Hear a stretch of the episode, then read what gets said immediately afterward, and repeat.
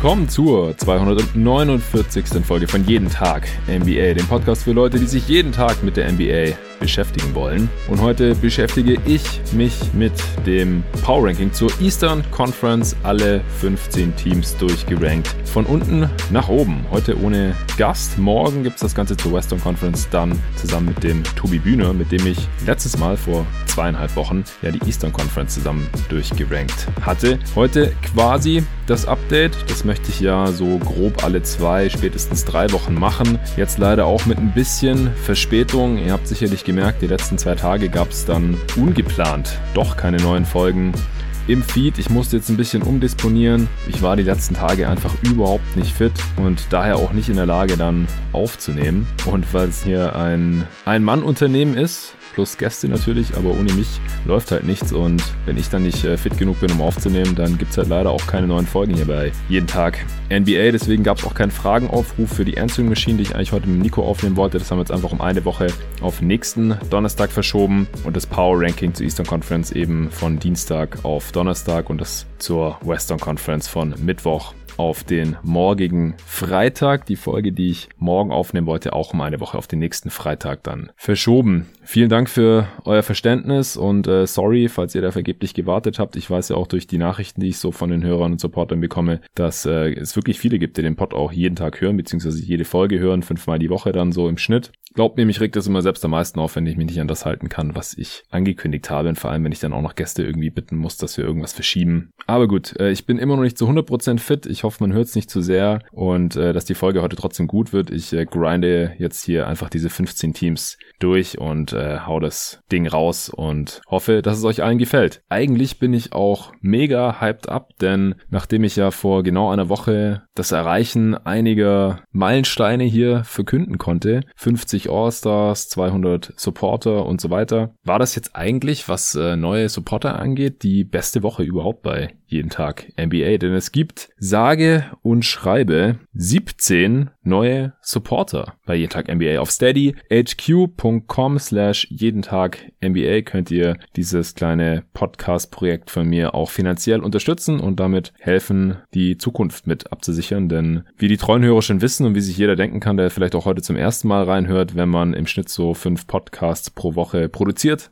zur NBA und die auch nicht jedes Mal nur 10, 15 Minuten lang sind, sondern zur Zeit immer eher so eine Stunde, anderthalb, äh, was ich nicht auf ewig so weitermachen möchte, aber zur Zeit wird's halt immer irgendwie immer so hin, weil es einfach unglaublich viel zu analysieren, diskutieren und zu besprechen gibt in der NBA. Ja, das braucht eben einen Haufen Zeit und diese Zeit kann ich darauf natürlich nur investieren, wenn äh, sich das halbwegs finanzieren lässt. Und da helfen jetzt auch wieder seit dieser Woche eine ganze Menge Bankspieler. Die haben das Bankspielerpaket abgeschlossen auf Steady. Und zwar sind das namentlich der Mats Schumann, der Philipp Frick, Tim Bade, Nick Schrade, Paul Martin und der Johannes Pierling. Vielen, vielen Dank euch Jungs, dass ihr hier als Bankspieler im Team jeden Tag NBA ab sofort dabei seid. Dann haben noch sieben Mann das Starterpaket abgeschlossen. Und zwar der Georg Hoppe, der Tobi Bühner, mit dem Namen die allermeisten Hörer sicherlich was anfangen können. Der Jochen Adams, Jonas Gröning, Kilian Beckers, Christoph Brockt, Lukas Jung, Johann und ein neuer Starting Supporter.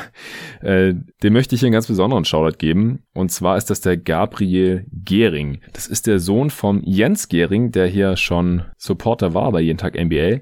Und der ist erst zwei Jahre alt. Das heißt, das hat er natürlich nicht selbst abgeschlossen. Der hört auch den Podcast noch nicht ab. Aber sein Vater, der Jens, der äh, hat mir noch geschrieben, um den Podcast noch weiter zu unterstützen, schließe ich auch in Kürze eine weitere Unterstützung für meinen Sohn ab. Er ist am Donnerstag zwei geworden wird daher nicht allzu viel damit anfangen können, aber ich hoffe, er sieht es ähnlich wie ich. Ist er glücklich, ist Papa glücklich und ist Papa glücklich, ist er glücklich. Also, wie gesagt, ich hoffe auf viele weitere Unterstützer und damit auf eine gute finanzielle Grundlage, den Podcast langfristig und hoffentlich mal auch hauptberuflich zu machen. Ja, vielen Dank dir, Jens. Auch alles Gute nachträglich an deinen kleinen Mann, an äh, Gabriel Gehring. Fand ich echt eine, eine sehr coole Geste. Also eine der coolsten Sachen, die ich hier bisher bei jeden Tag NBA und dem ganzen Supporter-Ding erleben durfte. Ja, und Allstars haben wir auch noch ein paar neue. Und zwar vier Stück. Den Fleming Nielsen, Alexander Aus. Das ist übrigens der Hörer, der mir hier den Intro-Beat besorgt hat über seinen Kumpel ST, der das Ding produziert hat. Äh, da hat mir der Alexander damals geschrieben, hey, du suchst doch ein neues Intro hier. Wie wäre es damit? Ich habe das Ding gehört und fand sofort geil. Eingebaut und nie nie wieder zurückgeblickt und jetzt ist der Alexander Aust hier auch Supporter geworden. Vielen Dank dir und nochmal freundliche Grüße an ST. Äh, ich werde auch auf jeden Fall noch auf deine Nachricht antworten. Es kam jetzt noch relativ viel rein die Woche. Dann noch der Nicolas Gorni. Woher kenne ich denn den Namen nur? äh, vielen Dank dir, Nico. Äh, wir sprechen uns nächste Woche.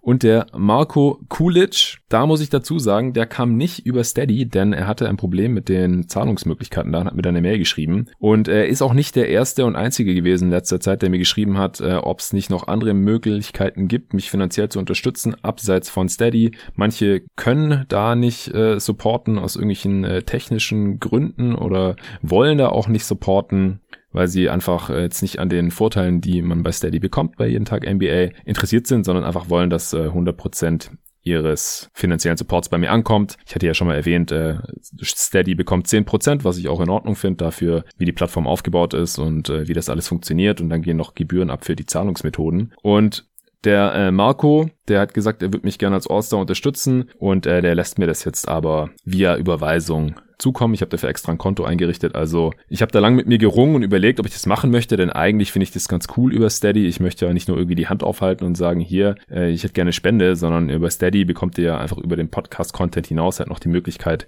am Pod mitzuwirken. Ihr könnt da an Umfragen teilnehmen, wenn ich mal wieder frage, welche Redraft soll es als nächstes geben oder welches Format soll ich als nächstes machen. Ihr könnt da Fragen für die Answering Machine einreichen und äh, mir einfach schreiben. Ich schreibe immer zurück, das wird euch jeder bestätigen. Früher oder später, vielleicht nicht am selben Tag, aber alle spätestens im Verlauf der Woche normalerweise. Und ich äh, möchte das so ein bisschen zu einer kleinen Community aufbauen, wo ihr einfach aktiver Teil des Podcasts sein könnt. Das äh, will nicht jeder, haben wir dort auch geschrieben. Das ist mir nicht so wichtig. Ich möchte dich einfach nur unterstützen, weil ich den Podcast cool finde und mir wünsche, dass es den noch äh, für immer gibt. Und deswegen, wenn ihr auch dazugehört, ihr möchtet mich irgendwie supporten, aber Steady ist irgendwie nichts für euch, dann schreibt mir einfach eine Mail, jeden Tag nba at gmail.com und dann schauen wir mal.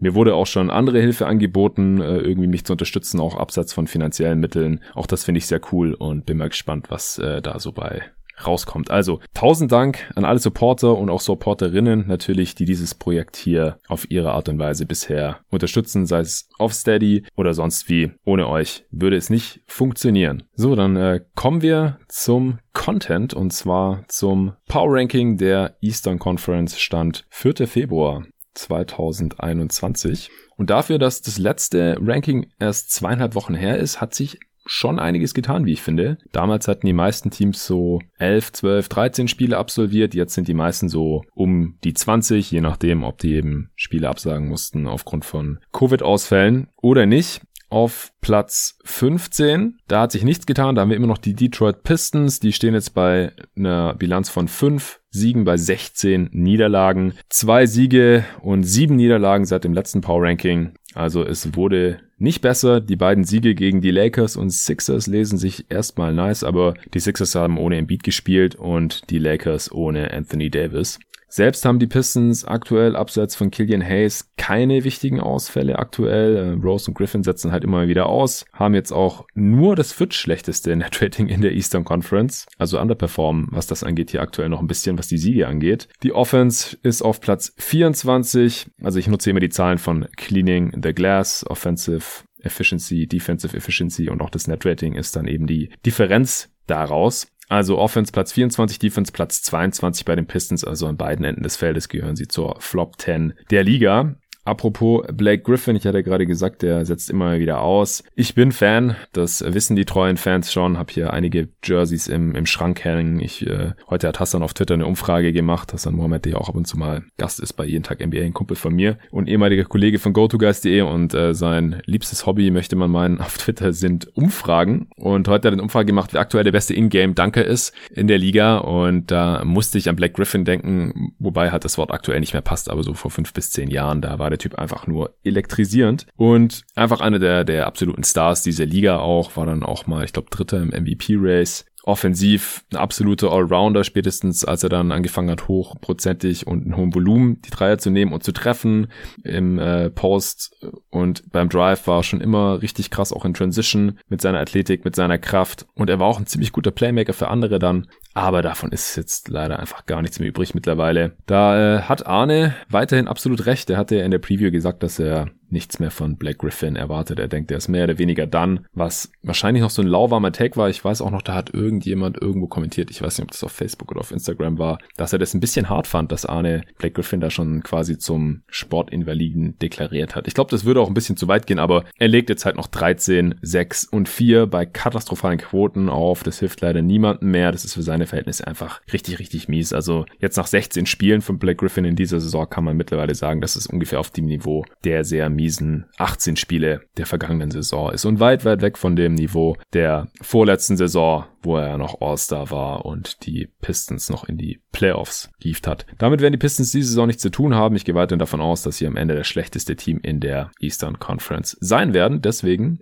immer noch auf Platz 15. Auf Platz 14, da hat sich was getan. Da stehen jetzt die Orlando Magic. Die haben acht Siege bei 14 Niederlagen. Nur zwei Siege und sieben Niederlagen seit dem letzten Mal hier. Stehen auf Platz 12 in der Eastern Conference. Aber der Trend zeigt steil nach unten. Also immer noch letzter im Net-Rating in der Eastern Conference. Offense auf Platz 27 abgefallen mittlerweile. Defense auf 21. Und es wird auch nicht besser werden jetzt, wo mit Aaron Gordon der nächste Leistungsträger länger ausfallen wird. Der ist ganz übel umgeknickt und wird voraussichtlich so bis Mitte März ungefähr ausfallen. Und ich habe vorhin noch mal geschaut, also mit Aaron Gordon lief so von den Spielern in der Rotation noch am besten, wenn er auf dem Feld war. Jetzt äh, fehlt er auch noch. Der war ja auch immer wieder als Trade-Kandidat gehandelt worden, weil er einen ganz guten Vertrag hat. Der hat so einen Declining Deal, also verdient jedes Jahr ein bisschen weniger und performt ja schon seit Jahren so auf, ja, nicht ganz Borderline All-Star-Niveau und man denkt immer, der hat noch ein bisschen Upside irgendwie, hat die besten Jahre vielleicht noch vor sich, kann alles so ein bisschen und bei den Magic geht's die Saison nirgendwo hin und deswegen hat man gedacht, vielleicht kann man den irgendwo hintraden. Aber wenn er dann wirklich erst Mitte März zurückkommt, dann ist es halt schon gefährlich knapp vor der Deadline. Die ist am 25. März und so ein langer Ausfall hilft dem Trade-Wetter halt auch nicht. Jonathan Isaac und Markel Fultz sind ja out for season, was eh schon schlimm genug war. Dann äh, Aminu könnte aber bald zurückkommen, laut Coach Clifford. Das wäre dann natürlich wichtig, um da den Gordon-Ausfall wenigstens so minimal irgendwie abzufedern. Michael Carter-Williams und Bamba sind gerade noch Day-to-Day, -Day, aber das ist schon, schon sehr rough hier gerade bei den Orlando Magic. Kann gut sein, dass die Magic in zwei Wochen hier dann schon auf Platz 15 stehen. Wie gesagt, das schlechteste Net-Rating haben sie jetzt schon in der Eastern Conference. Auf Platz 13, da habe ich die New York Knicks. Die sind von 14 auf 13 damit geklettert. Die Magic äh, von 12 auf 14 gefallen, übrigens, falls ich es nicht gesagt hatte. Ja, die Knicks stehen zwar bei 10 und 13, ist Platz 9 im Osten, haben viermal gewonnen, fünfmal verloren seit dem letzten Ranking, haben auch das acht beste Net-Rating im Osten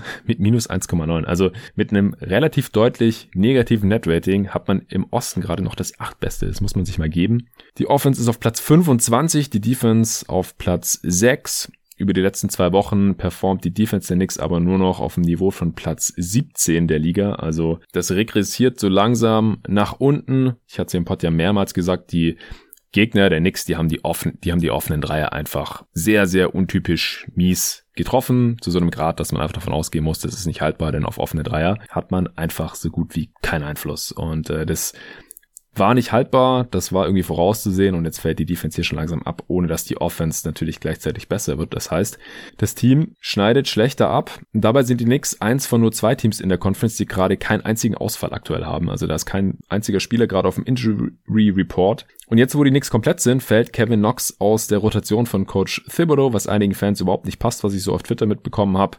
Denn Kevin Knox ist immer immerhin immer noch erst 21 Jahre alt und war 2018 der achte Pick. Und jetzt gesellt er sich zum achten und neunten Pick der Draft 2017 auf die Bank. Da sitzen schon Frank Nilikina und Dennis Smith Jr. Also die äh, Knicks haben da leider einige Top 10 Picks der letzten Jahre, die aktuell nicht spielen, was, wenn man gewinnen will, vielleicht auch folgerichtig ist, weil sie es nicht so ganz bringen. Mit Nilikina hatte ich eigentlich die Hoffnung gehabt vor der Saison in der Preview, dass das so ein Thibodeau-Spieler ist mit seiner Defense. Der hatte ja natürlich auch noch eine Knieverletzung und ist dadurch ins Hintertreffen geraten und Smith, der hat ja letztes auch schon keinen Ball mehr auf dem Boden bekommen und der hat jetzt kürzlich verkündet, dass er in der G-League Bubble spielen will. Die G-League spielt ja keine normale Saison, das ist ja sonst mit der NBA-Saison so ein bisschen vergleichbar, läuft so parallel und gucken wirklich nur die Hardcore-Fans, wenn da irgendwelche Talente unterwegs sind, die äh, wo ihre Team die Rechte dran hat oder so.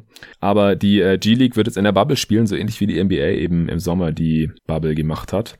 Und dann ist es alles so ein bisschen konzentrierter und dadurch äh, vielleicht auch ein bisschen interessanter. Also ich werde da bestimmt noch mal in einem anderen Podcast separat drüber sprechen, denn äh, da haben sich mittlerweile schon einige interessante Namen versammelt. Also Smith ist ja, äh, wie gesagt, ein hoher Pick gewesen Und der äh, will sich anscheinend jetzt da mal beweisen, denn in der NBA von kriegt er von äh, Coach Phipps aktuell einfach keine Minuten mehr. Zum Glück haben die Knicks noch einen anderen 21-Jährigen, der im Gegensatz zu Knox auch ordentlich liefert und das äh, ist Emmanuel Quickly. Der liefert in den Spielen seit dem 13. Januar, also jetzt so seit ungefähr drei Wochen, im Schnitt effiziente 16 Punkte, 3 Rebounds, 3 Assists auf, äh, während der achte Pick Obi Toppin übrigens nur 12 Minuten pro Spiel spielt, aber auch der war ja erstmal ein paar Spiele ausgefallen und äh, muss sich da jetzt erstmal so in die Rotation zurückkämpfen. Auf jeden Fall interessant, dass halt Quickly, der mit Abstand am niedrigsten gepickt wurde von den ganzen genannten hier jetzt gerade äh, die Rotation als einziger so richtig geknackt hat und auch liefert, muss man wirklich sagen.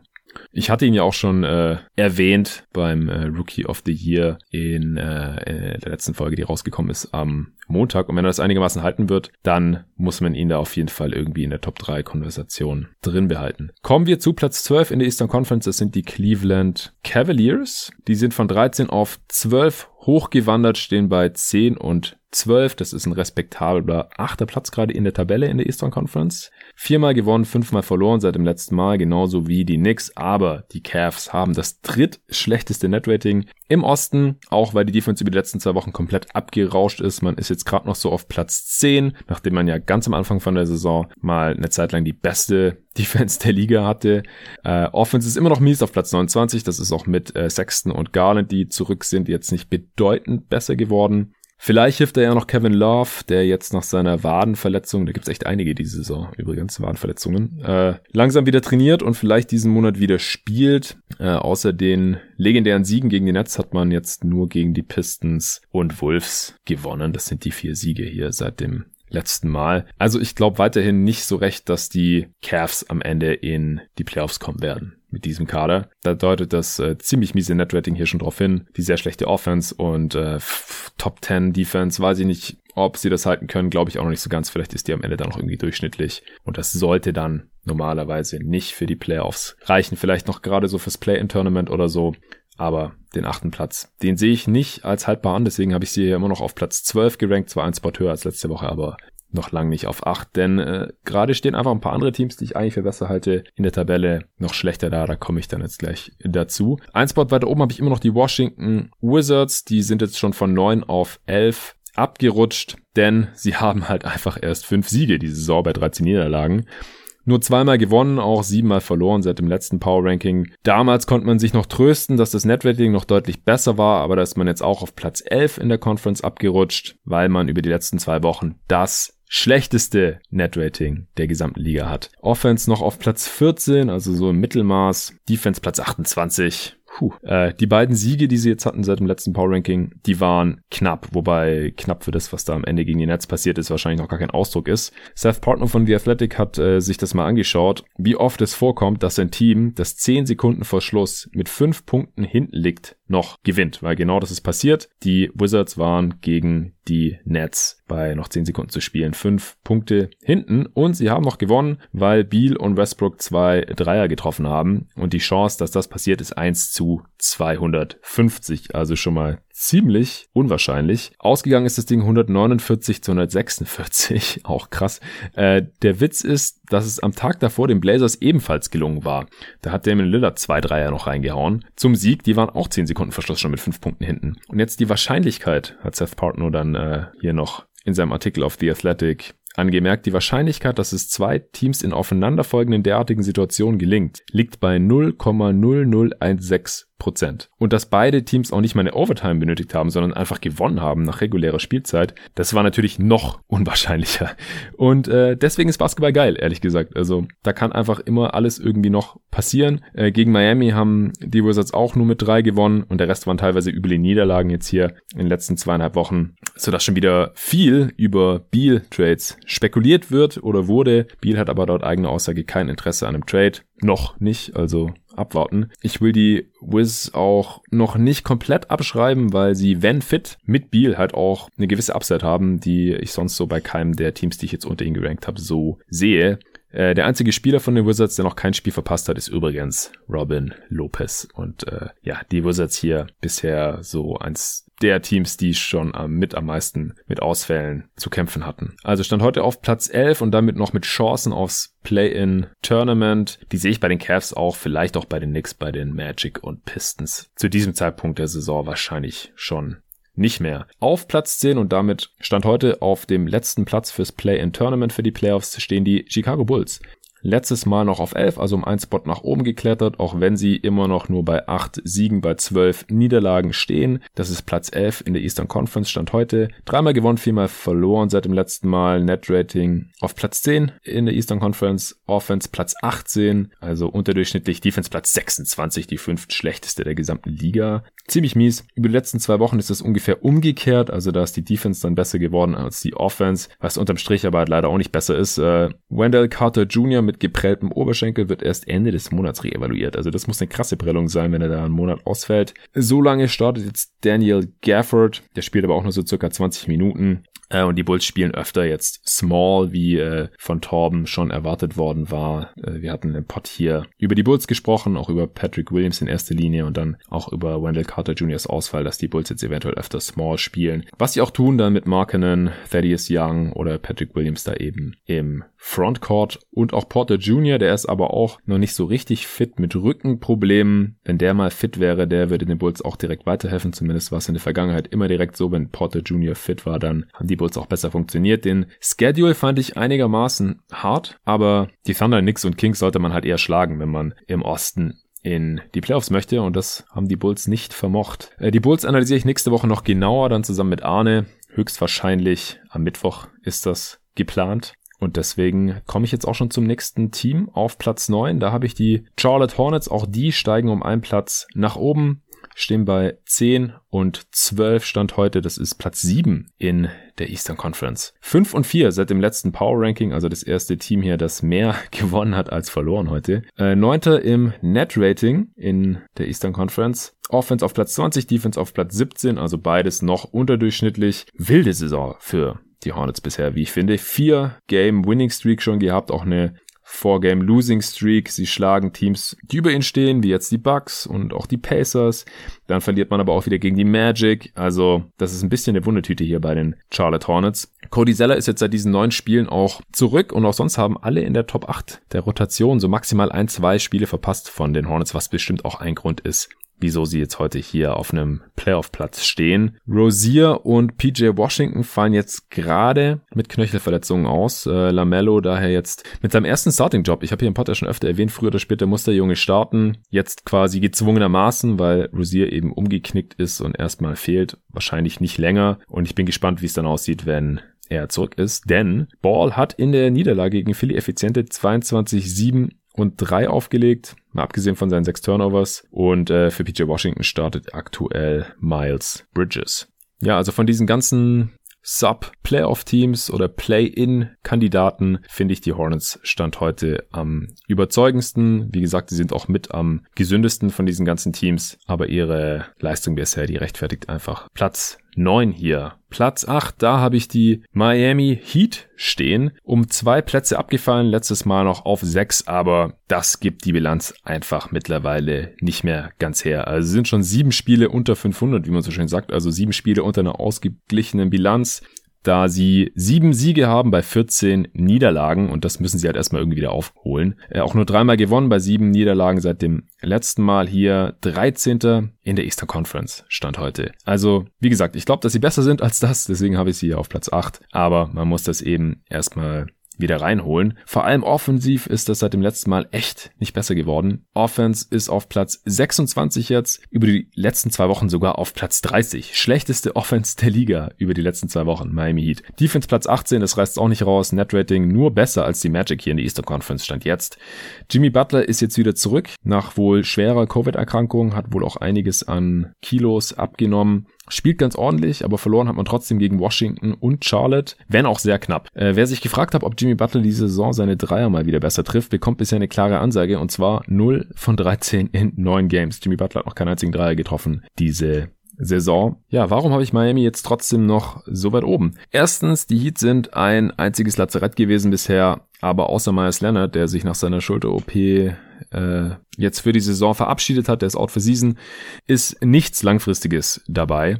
Und abgesehen von Jay Crowder, der fehlt, weil er jetzt bei meinem Phoenix anspielt, äh, den man aber auch nur für einen kleinen Teil der letzten Regular Season hatte, ist es halt immer noch eigentlich dasselbe Team wie letzte Saison mit einem besseren Adebayo. Also das ist für mich schon mal ein großer Grund. Zweitens, Coach Sportstra ist der Coach und der Typ, der vor vier Jahren die Heat noch zu 41 Siegen gecoacht hat, nachdem man mit 12 Siegen bei 29 Niederlagen angefangen hatte. Also da hat man dann in der zweiten Saisonhälfte quasi diesen miesen Rekord umgedreht und 29 Mal gewonnen bei 12 Niederlagen.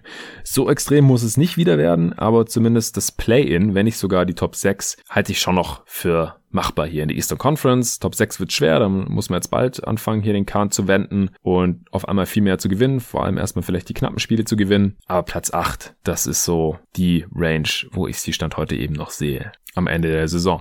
Auf Platz 7, da habe ich die Toronto Raptors. Da standen sie auch schon letztes Mal neun Niederlagen, Quatsch, neun Siege bei zwölf Niederlagen. Das ist Platz 10 in der Eastern Conference, stand jetzt aber sie haben fünfmal gewonnen, viermal verloren seit dem letzten Mal. Also die Raps, die creepen ganz allmählich hier die Standings hoch, also nicht bei mir, bei mir waren sie, wie gesagt, letztes Mal auch schon auf Platz sieben, sondern halt in der Tabelle. Sie hatten ja einen ganz miesen Start in die Saison. Im Netrating sind sie sogar mittlerweile schon Sechster in der Eastern Conference. Schon vor den Pacers, die ich jetzt aber trotzdem noch über ihn gerankt habe. Und das liegt auch daran, dass man an beiden Enden des Feldes mittlerweile überdurchschnittlich geworden ist. Also zu Beginn der Saison war die Offense ja schrecklich, dann war die auf einmal viel besser und die Defense war nicht mehr gut. Mittlerweile ist man auf Platz 11 im Offensive Rating und auf Platz 14 im Defensive Rating. Tendenz steigend. Ist einfach ein solides Regular Season Team. Fred Van Vliet ist mit Boucher zusammen der einzige, der alle 21 Spiele gemacht hat. Also auch die Raptors sind nicht immer komplett fit. Kennen sie aber auch schon aus der letzten Saison. Und Van Vliet ist jetzt Topscorer dieses Teams, nachdem er vorletzte Nacht ein Career High 54 Punkte aufgelegt hat. Sein voriges Career High waren 36 Punkte, also einfach mal um 18 Punkte getoppt. Das ist Franchise Record der Toronto Raptors und das halt bei einem Team, wo auch schon Vince Carter und Chris Bosch und DeMar DeRozan gespielt haben. Und es sind auch die meisten Punkte eines ungedrafteten Spielers aller Zeiten. Also Glückwunsch.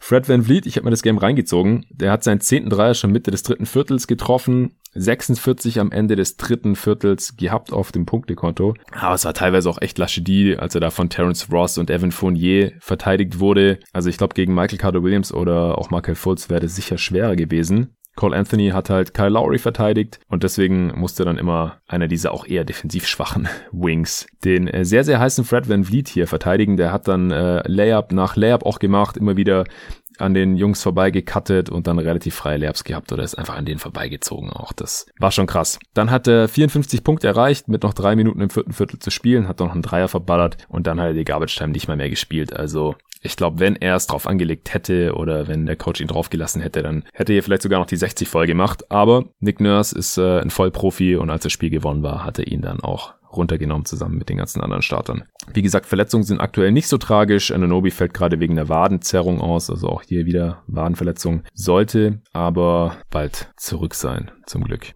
Auf Platz 6 habe ich die Indiana Pacers. Letztes Mal noch auf Platz 5, also um einen Platz nach unten geschoben. Die stehen bei 12 und 10. Fünfter in der Eastern Conference, aber nur viermal gewonnen bei fünf Niederlagen seit dem letzten Power Ranking. Net Rating stehen sie sogar nur auf Platz 7, im Osten in der Offense auf Platz 12 und in der Defense auf Platz 15 sogar nur noch. Das hatten wir auch beim Defensive Player of the Year kurz diskutiert, auch in der letzten Folge mit David zusammen bei den Awards, wie schlecht die Defense ohne Miles Turner einfach ist. Also mit ihm sind sie sehr, sehr gut und wenn er nicht spielt, sind sie katastrophal mies und deswegen halt im Schnitt nur mittelmäßig. Äh, letzte Woche habe ich mich ja auch ausführlich mit Tobi über die Pacers unterhalten hier. Deswegen halte ich mich hier jetzt auch ein bisschen kürzer. Man hat seither gegen Charlotte, Philly und Milwaukee verloren und nur die Grizzlies besiegen können. Und solange TJ Warren und Chris LeVert fehlen, ist man offensiv auch einfach limitiert. Auch wenn äh, mit Jeremy Lamb jetzt äh, ein Spieler zurückgekommen ist, der sehr effiziente 13 Punkte auflegt in den neuen Spielen, die er jetzt schon wieder gemacht hat nach seiner Knieverletzung. Das äh, reicht halt einfach nicht ganz, um einen von den beiden oder gar beide hier zu ersetzen. Die beiden werden wahrscheinlich nach ihren OPs noch eine Weile fehlen. Da ist nichts genaues bekannt, zumindest konnte ich da jetzt nichts in Erfahrung bringen. Aber äh, Levert hatte ja äh, diesen Tumor auf der Niere, was ihm jetzt operativ entfernt wurde. Und TJ Warren hatte sich ja den äh, Fuß gebrochen, wo er Anfang Januar operiert wurde. Der Trend zeigt jedenfalls leicht nach unten bei den Pacers, daher nur noch auf Platz 6 hier heute. Auf Platz 5 die Atlanta Hawks. Die sind von 8 auf 5 jetzt hochgestiegen tatsächlich. Stehen zwar bei 10 und 11, das ist eine negative Bilanz und reicht trotzdem für Platz 6 in der Eastern Conference stand heute in der Tabelle. Haben fünfmal gewonnen, viermal verloren in den letzten zweieinhalb Wochen. Net Rating fünfter im Osten. Sie sind Top 10 in Offense und Defense. Ist auch ein Grund, warum ich sie hier heute auf Platz 5 geschoben habe. Also auf Platz 10 in Offense und sogar auf Platz 9 im Defensivrating. Ich vertraue den Hawks einfach eher. Die scheinen sich wieder eingekriegt zu haben und sind einfach verdammt tief. Also da fehlen immer noch vier der neuen Spieler. Chris Dunn hat noch nicht ein einziges Spiel gespielt. Okongwu, der Rookie, auch so gut wie gar nicht und man hat trotzdem schon eine sehr gute Defense. Wenn die beiden dann mal irgendwann noch spielen sollten oder mehr spielen sollten, im Fall von Okongwu auch, dann äh, kann das der Defense auch noch weiter helfen. Bogdanovic wird der Offense definitiv helfen, der wird auch auf jeden Fall Minuten bekommen, wenn er äh, wieder zurück ist. Der hat sich ja im Knie verletzt und auch Danilo Gallinari hat nach seiner Knöchelverletzung noch keine 150 Minuten gezockt in dieser Saison. Also da ist echt überall noch Luft nach oben, wie ich finde. Trey Young kommt auch langsam in Fahrt. Äh, leider wurden äh, nach Schmerzen im Spiel gegen Washington bei DeAndre Hunter Abnutzung im Kniegelenk festgestellt. Das klingt für mich erstmal leicht beunruhigend, ehrlich gesagt. Es gibt jetzt keine OP und nach einer Woche wird er nochmal untersucht. Das ist jetzt am Wochenende dann. Aber das könnte auch länger dauern, je nachdem, wie schlimm da diese Abnutzung, Abnutzungserscheinungen in seinem Kniegelenk eben sind. Leider. Denn Hunter ist halt einer der wenigen Two-Way-Spieler, also im Sinne von Offense und Defense äh, bei den Atlanta Hawks und hatte eine echt gute Saison gespielt bisher. Also der war auch im erweiterten Kreis des äh, der Most Improved Player, denke ich mal, wobei das halt bei Spielern im zweiten Jahr äh, kein realistischer Award ist, aber der Sprung, der muss halt auch erstmal kommen, den müssen Spieler erstmal machen und wenn er jetzt hier fehlt, dann ist es natürlich mies. Also ich habe jetzt nicht allzu viel Pessimismus lesen können, auch bei den ganzen Hawk Speedwritern und so, deswegen gehe ich jetzt mal noch nicht vom Schlimmsten aus, könnte auch sein, dass er bald schon wieder zockt. Die Hawks schlagen auf jeden Fall gerade schlechtere Teams ziemlich konstant, haben äh, die Wizards dann auch noch besiegt, äh, obwohl Hunter ausgefallen ist. Seither haben sie halt gegen die Lakers und Mavs verloren. Bodies hat man, wie gesagt, genug eigentlich, auch auf dem Flügel. Jetzt spielen da halt Snell und Solomon Hill mehr. Äh, Herter und Reddish starten auf dem Wing. Aber wie gesagt, ich glaube, wenn äh, Gallinari mehr Minuten gehen kann, wenn Bogdanovic zurück ist und auch Hunter hoffentlich nicht so lange ausfällt, dann äh, sind die Hawks eigentlich ein relativ starkes Team. Vor allem auch mit Capella in der Mitte, der sehr gut mit Trae Young da zusammenspielt und auch äh, letzte Woche sehr, sehr stark war, ist es einfach ein ziemlich rundes und homogenes Team. Ich war ja auch vor der Saison schon einigermaßen angetan von den Hawks und das bestätigen sie hier bisher, obwohl sie, wie gesagt, bisher eigentlich noch gar nicht richtig fit sind. Es ist auch geplant, dass ich nächste Woche die Hawks ausführlicher analysiere mit dem Arne zusammen, neben den Bulls und noch einem Team der Western Conference und deswegen werde ich jetzt hier auch schon zum nächsten Team kommen. Stand heute sind sie, wie gesagt, auf Platz 5 bei mir im Power Ranking. Auf Platz 4 nach wie vor die Brooklyn Nets stehen bei 14 und 9, sechs Siege bei drei Niederlagen seit dem letzten Mal, dritter Platz in der Eastern Conference in der Tabelle. Net Rating auch auf Platz 3, Offense auch auf Platz 3. Allerdings im Liga-Vergleich. Defense nur auf Platz 24. Also über die letzten zwei Wochen ist es sogar noch extremer. Da haben sie die beste Offense der Liga und die viertschlechteste Defense der Liga. Die Offense läuft also sofort ohne jede Einspielzeit der drei Stars. Das hatte ich auch schon so erwartet in meinem großen Harden Trade Podcast. Die Defense ist auch, äh, wie erwartet, schlecht. Selbst die Cavs haben da ordentlich Punkte gegen dieses Team aufgelegt. Wie gesagt, ich hatte ja vorhin erwähnt, die Cavs haben eigentlich die zweitschlechteste Offense der Liga. Und die Cavs haben, wie gesagt, äh, den Nets zwei dieser drei Niederlagen, die sie jetzt hatten hier, beigebracht. Und die dritte war gegen die Wizards am Sonntag, das hatte ich ja vorhin auch schon erwähnt, wo man eben 146 zu 149 verloren hat. Im Spiel davor hat man 147 Punkte aufgelegt, alles ohne Overtime natürlich. Also das kann eigentlich nicht mehr lang dauern, bis Brooklyn mal 150 auflegt oder kassiert, eins von beiden oder sogar beides, da bin ich mir ziemlich sicher in regulärer Spielzeit. Jetzt für heute habe ich mir angeschaut, was Harden in seinem neuen Team so reißt. Mittlerweile hat er mit neun Spielen schon wieder eins mehr, als er noch in Houston gemacht hatte. Also die Zeit vergeht echt schnell hier. Und er scored vom Trio am wenigsten mit 24 Points per Game. Das ist weniger, als er jemals in Houston gescored hatte. Und letzte Saison hat er noch 10 Punkte pro Spiel mehr gehabt in Houston. Vor zwei Jahren sogar 12. Da hat er 36 Punkte pro Spiel gehabt in Houston. Jetzt nur noch 24 für die Nets. Ja, dafür hat er mit 12 Assists per Game, aber auch mehr als jemals zuvor. Führt auch die Liga an in Assists und er ist der effizienteste der drei, also von Kyrie, KD und eben James Harden mit einem Offensivrating von 127, was auch ein Career High ist. Also Harden funktioniert bisher sehr, sehr gut. KD setzt immer mal wieder aus. Harden hat gegen Washington nicht gespielt. Wenn alle drei gespielt haben, wurde nur das erste gemeinsame Game verloren. Das war eben dieses Cleveland nach Double Overtime. Alle anderen wurden gewonnen. Das Spiel, äh, das hatten David und ich auch zum Spiel des Monats auserkoren. Also wenn ihr das nicht gesehen habt und die Möglichkeit habt, dann schaut auf jeden Fall Nets gegen Cavs das äh, erste Aufeinandertreffen als es in Double Overtime ging. Äh, mit Claxton kommt, Nick Claxton kommt äh, demnächst der zweite Big im Kader zurück, neben der Andre Jordan, da sind sie aktuell sehr dünn, aber ich glaube auch nicht, dass er jetzt den Unterschied ausmachen wird defensiv. Äh, die Deadline, den 14. Roster-Spot zu füllen, 14 ist das Minimum, das muss man haben, da hat man nach dem Trade dann zwei Wochen Zeit. Äh, das hatte ich hier im Pod ja auch mal kurz angesprochen. Die war jetzt vor ein paar Tagen und da hat man äh, mit Iman Shumpert, NBA Champ Iman Shumpert übrigens, ja zumindest erfahren, erfahrenen Spieler unter Vertrag genommen, der wahrscheinlich immer noch verteidigen kann, aber offensiv leider echt mies ist und nach diversen Verletzungen auch schon früh von seiner Athletik verloren hat. Der ist mit äh, 30 eigentlich noch gar nicht so alt, aber hat letzte Saison für Brooklyn auch schon nur 13 Games gezockt und dann in der Offseason hatte offenbar auch kein Interesse an ihm. Offensivverteidigung von 85 hat er da gehabt in der letzten Saison, also enough said. Bin gespannt, wen äh, die Nets sich noch reinholen. Sie haben ja noch einen Roster-Spot frei.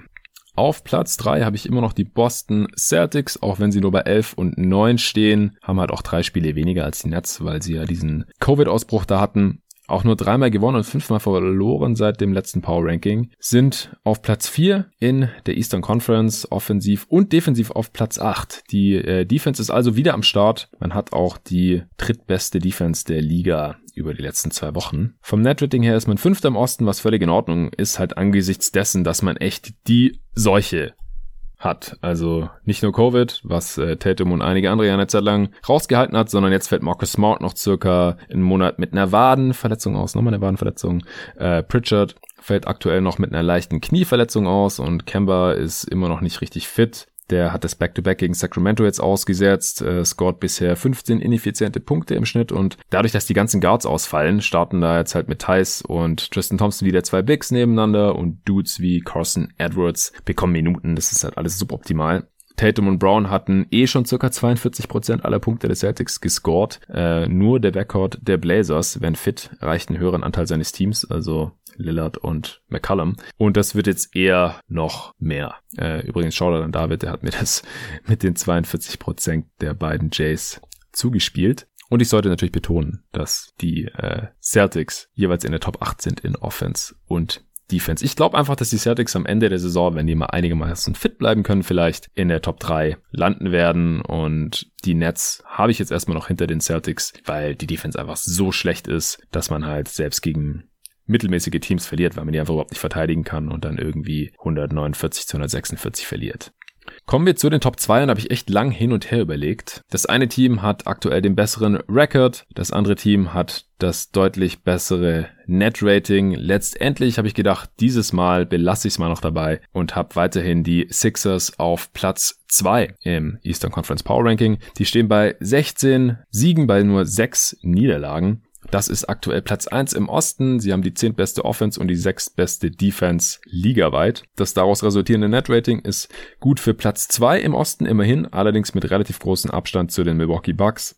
Die Sixers haben siebenmal gewonnen, nur einmal verloren seit dem letzten Mal. Wenn fit, sind die Sixers ein Problem für den Rest des Ostens. Mit Embiid steht man bei 15 und 2, ohne ihn nur bei 1 und 4. Der erste Sieg kam tatsächlich letzten Sonntag erst gegen Indiana ohne Embiid. Außerdem hatten sie schon massive Ausfälle, also falls Embiid ein Viertel der Spiele verpasst, wird er wahrscheinlich, wird es wahrscheinlich schwierig, Platz 1 im Osten zu halten, denke ich also jetzt in der Tabelle, nicht hier im Power Ranking, dann wird es auch schwierig, diesen Platz 1 im Power Ranking hier zu erreichen. Falls nicht, hat er natürlich gute MVP-Chancen. Da hatte ich auch mit David drüber gesprochen in der letzten Folge. Äh, dazu noch ein Nachtrag, weil ich ja gesagt hatte, dass es man manchmal so das Gefühl hat, dass bei Embiids Midrange Pull-Ups eigentlich noch mehr drin wäre, denn jedes Mal, wenn die Zone geht, dann sieht es halt ziemlich unstoppable aus. Dann zieht er halt einen Foul oder kann irgendwie einen guten gutes Finish rausholen. Der gute äh, Max Haslam, seines Zeichens äh, Sixers-Experte in der deutschen NBA Twitter-Bubble, der hat mich auf Twitter dann darauf hingewiesen, dass Embiid diese Saison extrem gut aus der Midrange trifft und dass es da eine effiziente Option für Embiid ist. Also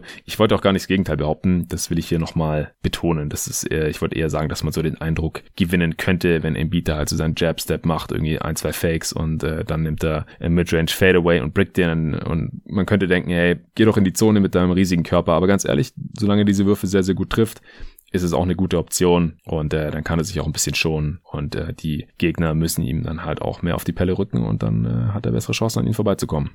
Platz 1 im Eastern Conference Power Ranking hier bei Jeden Tag NBA am 4. Februar 2021 sind nach wie vor die Milwaukee Bucks, auch wenn sie nur in Anführungsstrichen bei 13 und 8 stehen, also nur auf Platz 2 jetzt in der Tabelle. Aber das Net Rating ist mit plus 9,5 einsame Spitze in der Eastern Conference und ziemlich genau auf dem Niveau der letzten Regular Season, wo sie ja im Endeffekt eigentlich alles rasiert haben.